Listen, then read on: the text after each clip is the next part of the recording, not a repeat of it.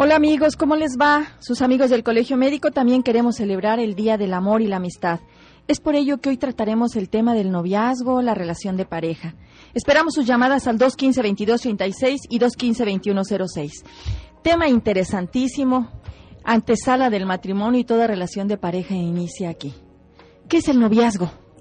Bueno, pues el noviazgo es una relación social transitoria, aceptada, acordada y con reconocimiento social, porque todo mundo acepta el que los novios experimenten intercambios no solo de palabras dulces, sino además del contacto corporal a través de besos, caricias y abrazos. Pero el noviazgo no carece de riesgos, amigos, ya que los jóvenes temen.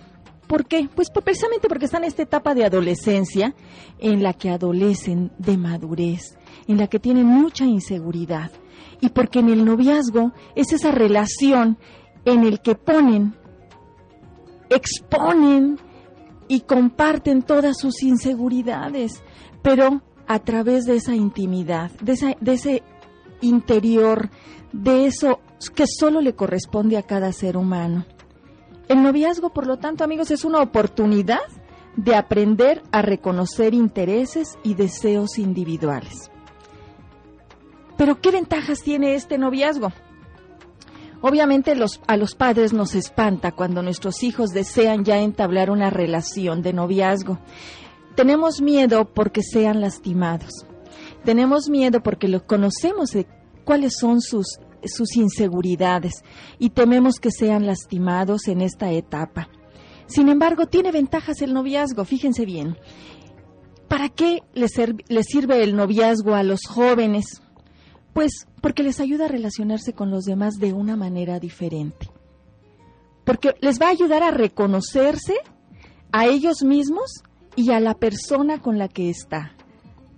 A conocer tanto su carácter como sus sentimientos, qué gustos tiene, qué aficiones tiene, cuáles son sus ideales en la vida, su religiosidad.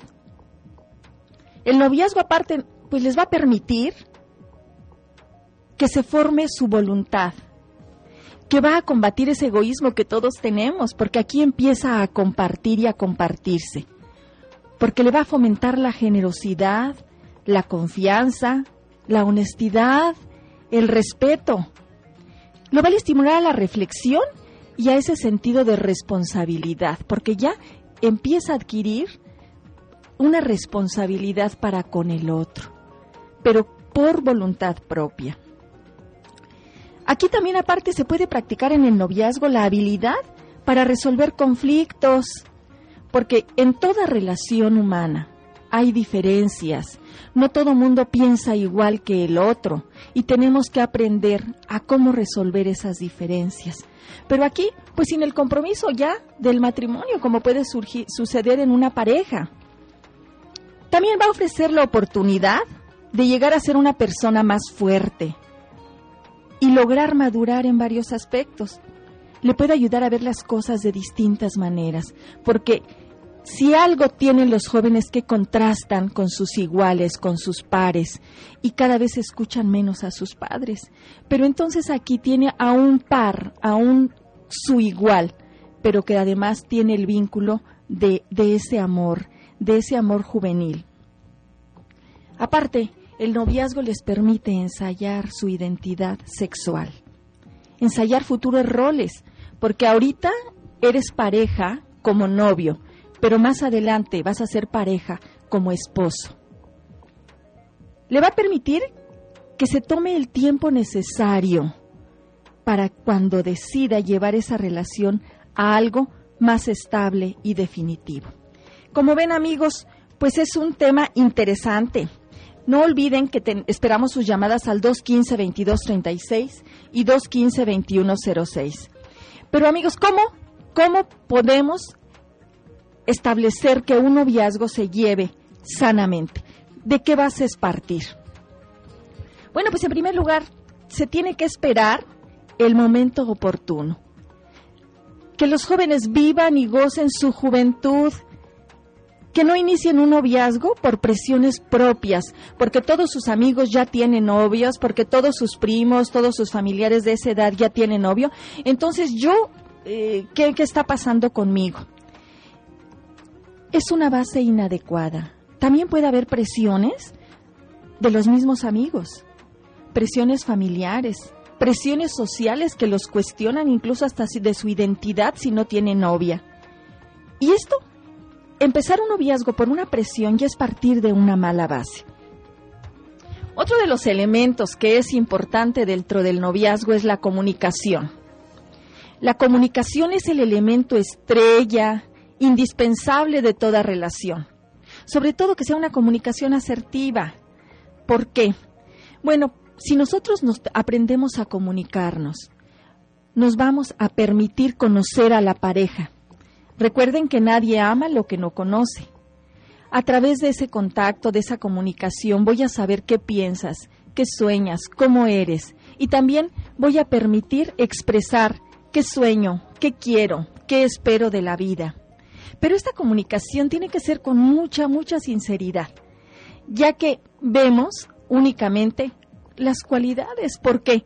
Porque en esta etapa tan maravillosa del noviazgo surge algo que es en el, el enamoramiento. Ese enamoramiento que nos hace idealizar al ser amado, al ser que elegimos para acompañarnos en esta etapa de noviazgo. Tenemos que ser muy sinceros y tratar de ser lo más objetivo posible, que en esta etapa es difícil de enamoramiento, pero ver también y mostrar nuestras cualidades y defectos, ya que en muchas ocasiones la relación de pareja, en esa idealización y enamoramiento se queda y pasan a una segunda etapa que puede ser el, el, el matrimonio y se dan cuenta de la realidad, porque no nos mostramos tal y como somos, porque no mostramos también que no somos perfectos, simplemente somos seres humanos con cualidades y defectos y que el otro se dé la oportunidad de conocerme. Y créanme que en el amor se llega a amar al ser humano a pesar de sus cualidades y a pesar de sus defectos. Se ama al ser humano y se acepta como es. Otro de los elementos que permiten que el noviazgo se lleve sanamente y se inicie es ese respeto, respeta la libertad de cada uno. Debe haber un gran respeto a esa privacidad e individualidad de la otra persona. Ninguno es posesión del otro. Cada uno es dueño solamente de sí mismo. Y debe haber respeto a esa autonomía de cada integrante, así como aprender a desarrollar la capacidad de negociación cuando algo no me gusta. Si de algo se caracteriza la adolescencia, los jóvenes, es que buscan ese respeto a su privacidad. Y obviamente tienen que aprender a respetar también la privacidad del otro, del que está junto a ellos. Otra de las bases importantes dentro de la relación de pareja es la confianza. Una relación sin confianza mutua, pues no va a ningún lado, aunque no se trata de una confianza ciega, sino una confianza racional. Es decir, cuando agobiamos a nuestra pareja con nuestros miedos o inseguridades, pues esto lejos de acercarlos, los va a apartar.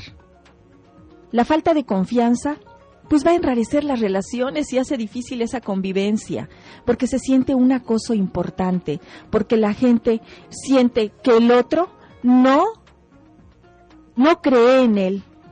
¿Sí? Cuando yo no creo en ti, pues se pierde toda relación para yo poder expresar todo lo que yo tengo. Uno de los, de los elementos que en toda, en toda relación, y más aquí en estos jóvenes, es la confianza, la fidelidad. La fidelidad, recuerden que la fidelidad es la escuela para el matrimonio. Y aquí en el noviazgo tienen que empezar a ensayarla. Quien es fiel en el noviazgo va a ser fiel en el matrimonio. Qué error aquel que en el que dicen, ahorita que tienes novia, haz lo que quieras, anda con cuantas quieras. Qué error, qué error porque el ser humano entonces no aprende esto, el respeto a, las, a los sentimientos y a las emociones de quien le está acompañando. También hablábamos hace rato del respeto, del respeto a la libertad, pero también a las ideas y a las opiniones del otro, ya que nadie tiene derecho a cambiar la forma de pensar. Si algo tenemos los seres humanos, es esa área de poder en la que solo nosotros sabemos qué pensamos, qué sentimos, qué decimos y qué hacemos. Cuando nosotros nuestra área de poder la empezamos a asumir, nos va a hacer seres más seguros y asumimos con, con las decisiones adecuadas o no, pero desde nuestra área de poder. En muchas ocasiones, hasta dentro, dentro de los matrimonios, se cede el poder al otro, ya sea a la esposa o al esposo. Y permitimos que el otro decida, hable, piense y actúe por nosotros. Entonces, este, este noviazgo, qué importante, es aprender a respetar la forma de ser, de pensar y de sentir del otro. No olviden que esta, esta mm, etapa del noviazgo no no debe terminar con la vida social de los jóvenes y si dentro de, sus relaciones con sus pares, con sus iguales, es lo que le va a permitir contrastarse, lo que le va a permitir identificarse, lo que le va a permitir eh, compartirse. Cuando tienen un novio, se absorben y se olvidan de que existen amigos, amigas, entonces es conveniente tener amistades comunes y compartir y no abandonar a las amistades, ya sea de un sexo o de otro, porque ahora tengo un novio o una novia. Y sobre todo, y sobre todo amigos, que se den la oportunidad de amar, ya que también el amar se aprende. Hay que, de hecho, aprender a, a saber cómo es este comportamiento mío cuando yo estoy enamorado, cuando yo empiezo a compartir mi parte más íntima, mis emociones, mis sentimientos.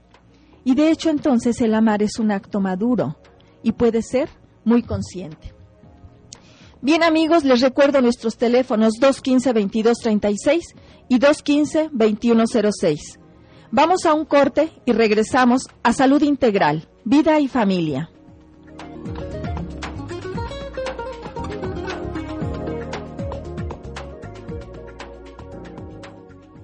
Dale la importancia que requiere tu salud. Sigue escuchando Salud Integral, Vida y Familia. Viernes de 9.30 a 10. Un programa con compromiso social.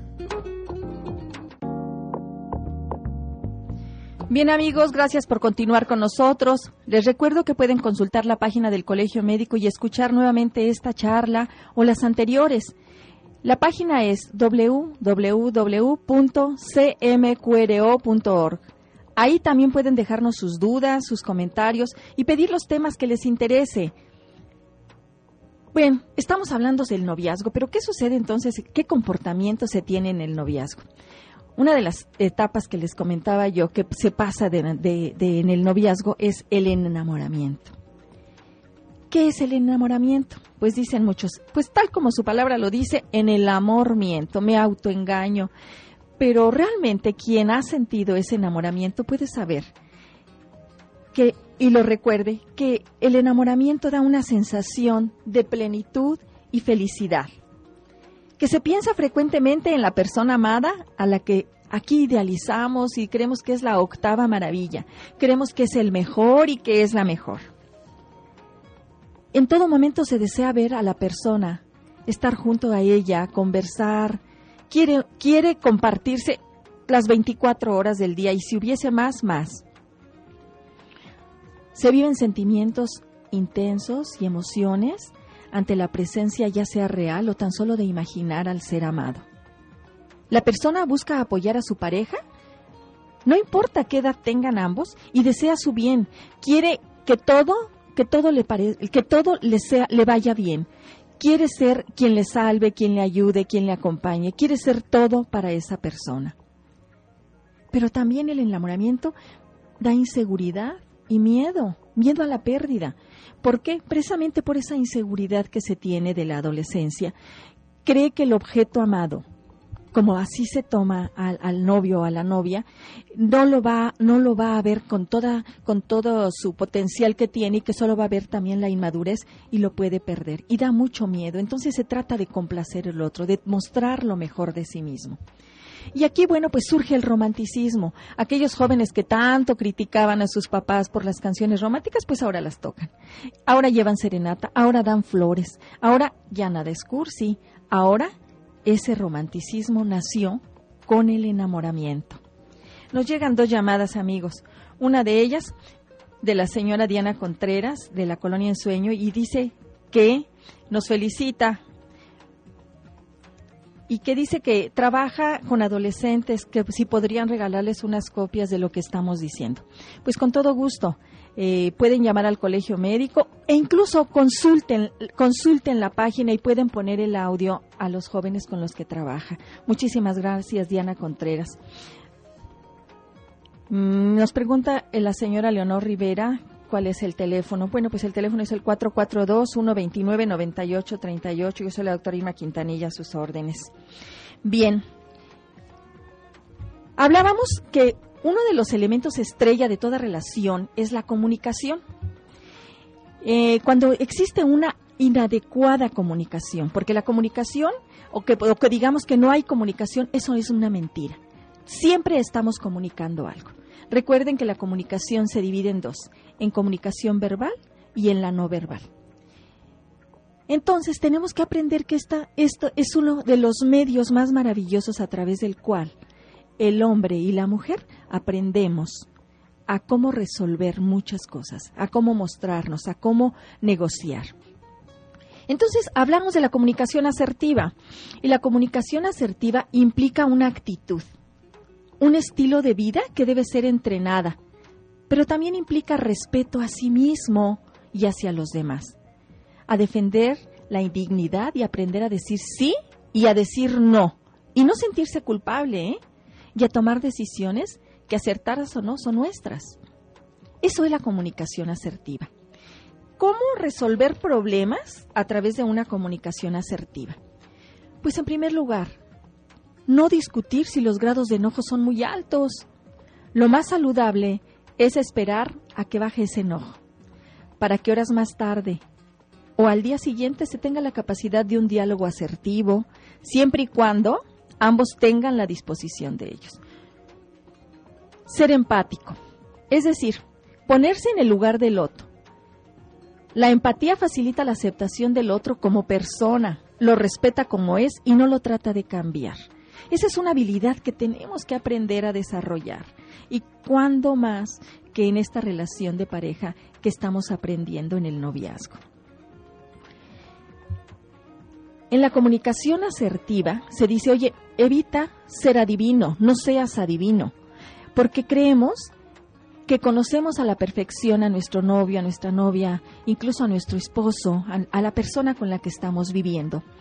Y creemos que como lo conocemos tanto, sabemos hasta qué piensa, qué siente,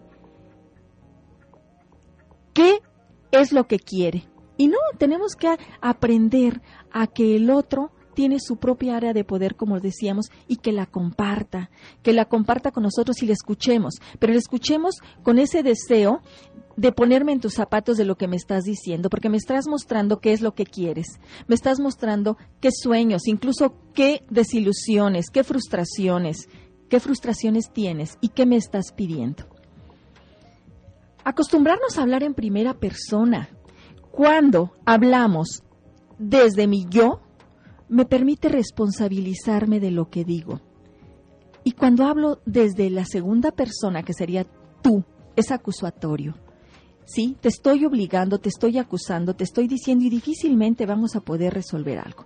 Aprender a decir yo preferiría en vez de tú deberías. Yo siento en vez de tú no sabes. Tú eres. No, tenemos que aprender a hablar en primera persona. Esto me da conciencia, ¿sí? de lo que estoy diciendo. Y es bien importante. En cualquier en cualquier plática que tengamos, cuando querramos externar una, una opinión, fíjese bien, y mucha gente dice, nosotros creemos cuando está hablando de ella. Difícilmente hablamos en primera persona y difícilmente así asumimos compromisos.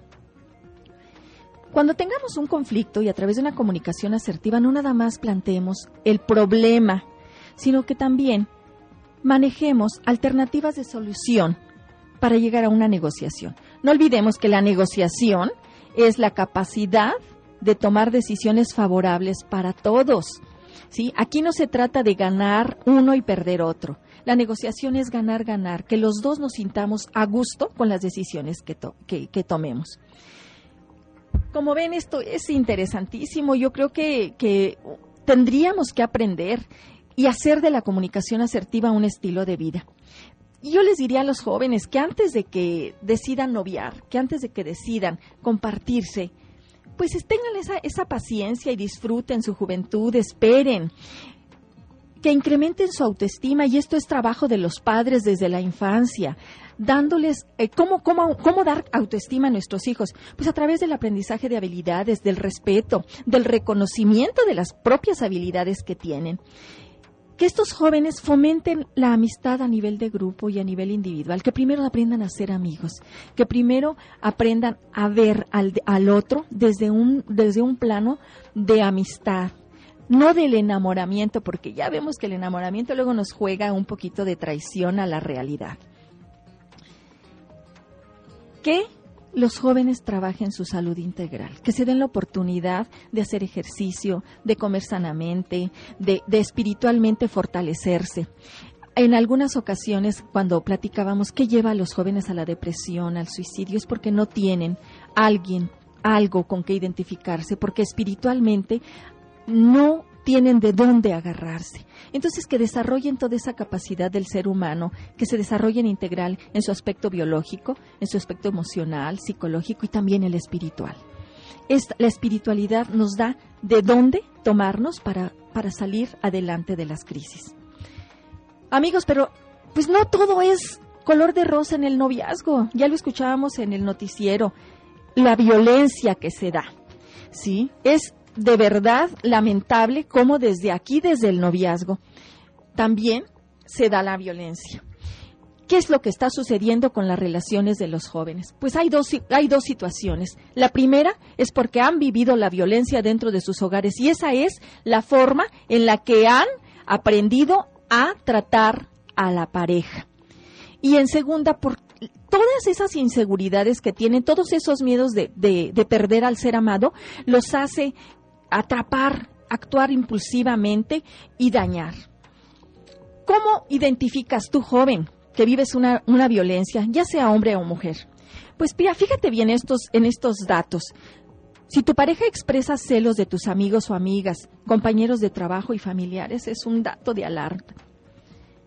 Si controla dónde andas, si donde quiera te hace escenas de celos, si te corta la comunicación verbal por enojo, si no me, no me gustó algo de que hiciste, no te hablo. Y tienes que andarle rogando. Eso es violencia, amigos. Si te ha amenazado con suicidarte, si tú me dejas, me suicido. Eso también tiene que ponernos muy alerta, porque está manipulando, te está presionando. Si te ha hecho sentir miedo de sus reacciones, como ves que es muy violento, temes y por eso andas con él. Eso también es una violencia si te ha agredido física o verbalmente. Por supuesto, ni duda cabe. Si revisa tus pertenencias, tu teléfono, tus correos, tu email, por favor. Recuerden que si algo buscamos es ese respeto a nuestra privacidad. Y si alguien se atreve a hacer eso, eso es violento. Está violentando tu derecho a esa privacidad. Si te amenaza con dejarte, mira, si tú no cambias esto, te dejo. ¿De qué se trata? Podemos perfectamente decir, ¿sabes qué? Creo que no compartimos y, yo creo que es la etapa de conocimiento y bueno, pues aquí terminamos todo. Pero jamás presionarte para que cambies o seas alguien diferente si no eres como la otra persona te lo quiere. Si te ha tocado, besado, acariciado sin tu consentimiento, no olviden que cada uno somos dueños de nosotros mismos. Si te ha presionado por tener relaciones sexuales, porque solo si me amas vas a poder demostrármelo en esa forma. Cuidado, esa es un, una actitud violenta hacia ti misma. Si te prohíbe alguna vestimenta, si quiere controlar cómo vistes, cómo te arreglas, qué haces, si te ofende poniéndote apodos, etiquetas que te hacen sentir muy mal, eso es violencia. Si te prohíbe que hables con tus amigos, con tus amigas, porque ahora ya eres de su propiedad? Claro que no. Amigos, ¿qué pasa con los jóvenes que se relacionan con personas violentas? A corto plazo viven una gran infelicidad, un miedo, una tristeza, pero también a largo plazo va a haber una pérdida de la autoestima, una desconfianza en la relación, puede llegar a haber una depresión e incluso suicidios, cuando estas depresiones no se tratan y son datos de alerta. Y obviamente va a crear desconfianza en relaciones futuras, porque aquí están aprendiendo y si aprenden que la relación es violenta, que las relaciones de los padres son violentas, son jóvenes que prefieren no tener relaciones, que prefieren no casarse, porque eso estamos enseñando, porque eso están viviendo. Amigos, si viven un noviazgo violento, en primer lugar, y el primer paso es aceptar que se vive un noviazgo violento, ya sea como agresor o como sujeto de violencia, porque a los dos daña. No es agradable ni es disfrutable ser violento o sufrir violencia. Así como la violencia se aprende, ¿se acuerda que hace rato decíamos, a amar también se aprende? Bueno, también la violencia se aprende y se repite. Y también se puede evitar por nuevas formas de relacionarse y de manejar los conflictos. No olviden que lo que se aprende es sujeto de desaprenderse. lo importante es reconocerlo y trabajar. Hay cuatro máximas que dicen, percibo cuando yo tengo un problema, identifico cuál es este, asumo qué parte estoy teniendo de esta en esta corresponsabilidad de la violencia. Y por obvio, cuando yo lo hago consciente, modifico. Y en ocasiones no puedo solo. No puedo solo porque soy un joven con muchas inmadurez, con muchos mm, miedos. Bueno, pues pido ayuda. Créanme que nadie tiene derecho a vivir un noviazgo violento. Nadie tiene derecho a la infelicidad. Amigos, pues se nos va el tiempo rapidísimo. Quiero dar rápido unas conclusiones. Eh, y espero que les haya gustado este programa. El noviazgo es una etapa formativa en el ser humano y nunca debe prohibirse mucho menos en etapas jóvenes. Se requiere de orientación y educación sexual. Aguas padres, aquí tenemos que trabajar mucho desde la infancia. La educación sexual debemos enseñarla desde niños, principalmente enfocada a respetar no solo su propio cuerpo, sino el de los demás. Que el noviazgo es una oportunidad de autoconocimiento y crecimiento. Que debe haber diálogo, no imposición. Que el diálogo es escuchar, no suponer, que, en el noviazgo hay que dar espacio, no atrapar. Que los niños y jóvenes vivan en sus hogares lo maravilloso que es el amor entre un hombre y una mujer, que verdaderamente se aman, se respetan y están comprometidos el uno con el otro a buscar la felicidad. Solo así sembraremos la relación armoniosa, sana, de seres humanos felices, de familias funcionales y obviamente de sociedades más sanas. Bueno amigos, yo soy la doctora Irma Quintanilla González. Gracias por su amable escucha. No olviden que los esperamos la próxima semana en esta su estación amiga XJX 1250 de AM Radio Fórmula de 9 y media a 10 de la mañana. Primero Dios, nos escuchamos la próxima semana con un tema interesantísimo. Que disfruten de un feliz fin de semana.